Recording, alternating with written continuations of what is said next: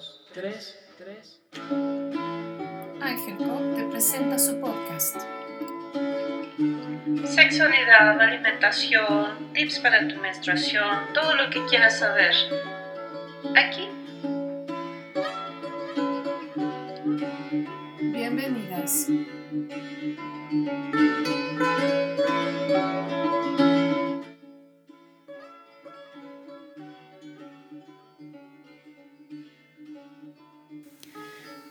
Hola, ¿qué tal? ¿Cómo estás? Un día más a este podcast con mucha emoción, queriéndote compartir herramientas y recursos para enfrentar estos días de tantos cambios. Hemos pasado el solsticio, hemos pasado un eclipse importante en esta mitad del año, con el inicio del verano, un momento que normalmente estaríamos pensando en nuestras vacaciones, poner nuestra copa menstrual en la bolsa y meternos a la aventura en cualquiera de sus versiones. Sin embargo, tenemos una realidad diferente y esa realidad diferente y todos sus cambios están eh, poniéndonos en una situación de sentir emociones con mayor intensidad, tal vez de incertidumbre, tal vez de ansiedad, tal vez de miedo.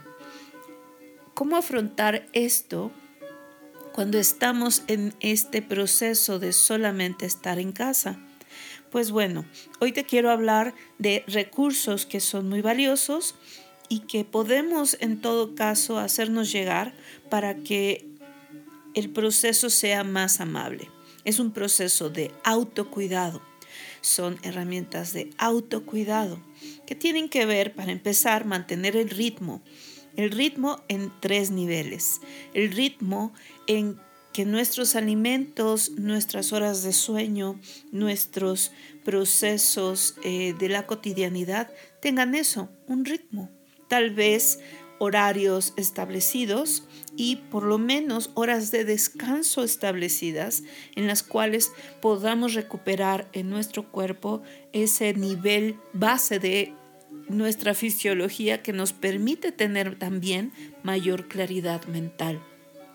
El siguiente nivel de ritmo tiene que ver con poner conciencia en aquellas cosas que queremos hacer y que necesitamos hacer para sentir bienestar. A veces nuestra ansiedad se desata por no poder tener ciertas, ciertos aspectos en control y hacer cosas que nos gustan y que sentimos que necesitamos hacer. Esto se refiere a hacer las cosas de una manera específica.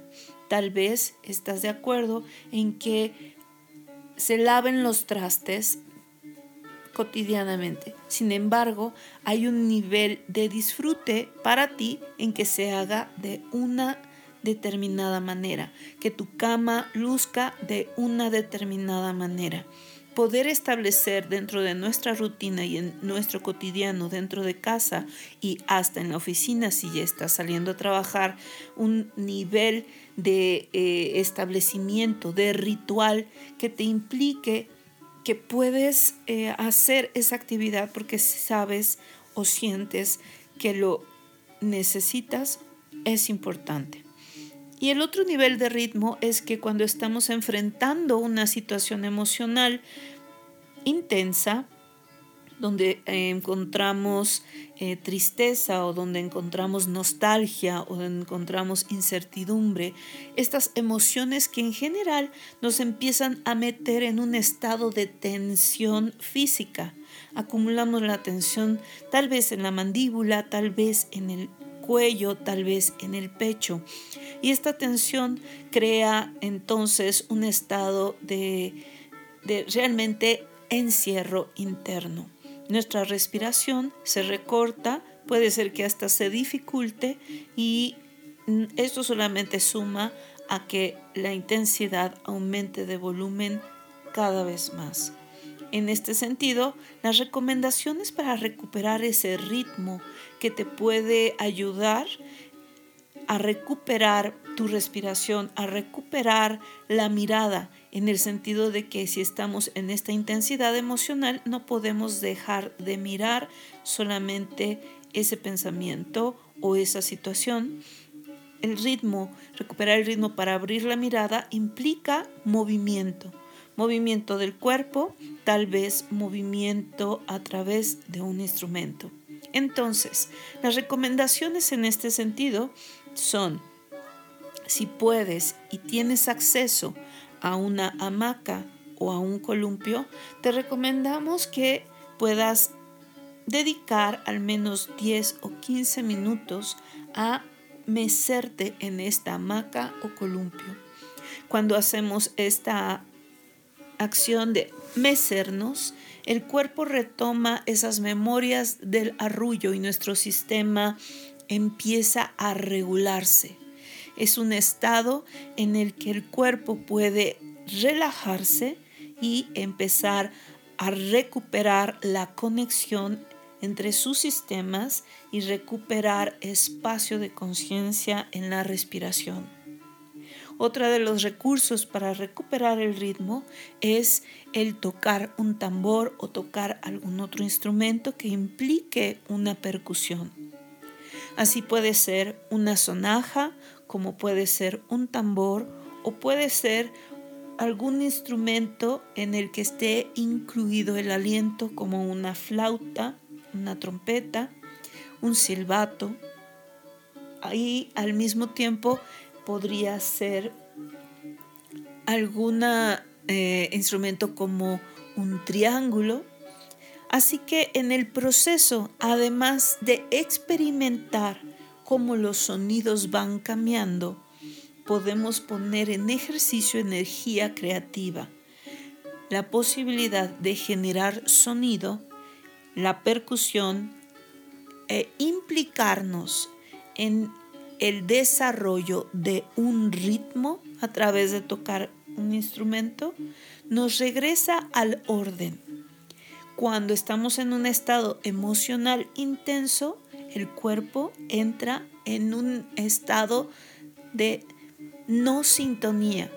Si nuestro cuerpo fuese una pieza musical, diríamos que estos momentos de intensidad emocional son momentos en el que desafinamos se rompe la armonía y la sintonía con un proceso natural que tiene que ver con el orden de mantenernos en apertura, respiración abierta, visión abierta. Estos estados emocionales intensos nos meten en un proceso de no sintonía porque se recorta la respiración, nuestra visión se enfoca únicamente en un solo punto y empezamos a desarrollar en nuestras interacciones sociales, en nuestros vínculos, acciones o palabras que ponen desorden.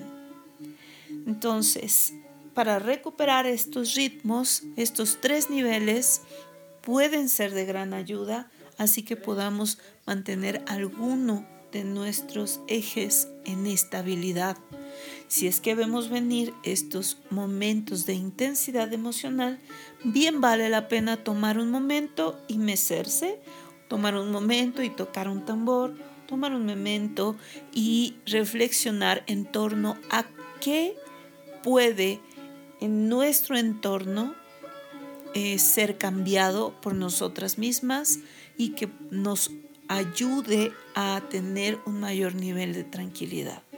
Para algunas, dependiendo de la fase eh, en que están en su ciclo menstrual, van a poder encontrar que quieren limpiar un cajón y eso ayuda a solucionar este estado de intensidad. Una parte importante es considerar estas opciones y mantenerlas a la mano.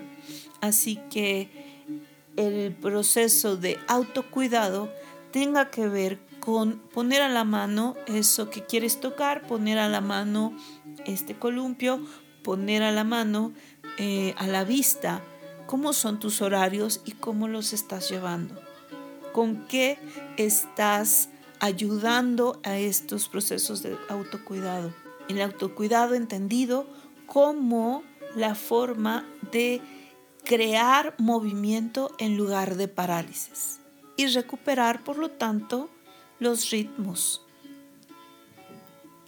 Gracias por escucharnos. Esperamos que esta reflexión, estas recomendaciones te sean de gran ayuda y nos escuchamos en la próxima. Gracias.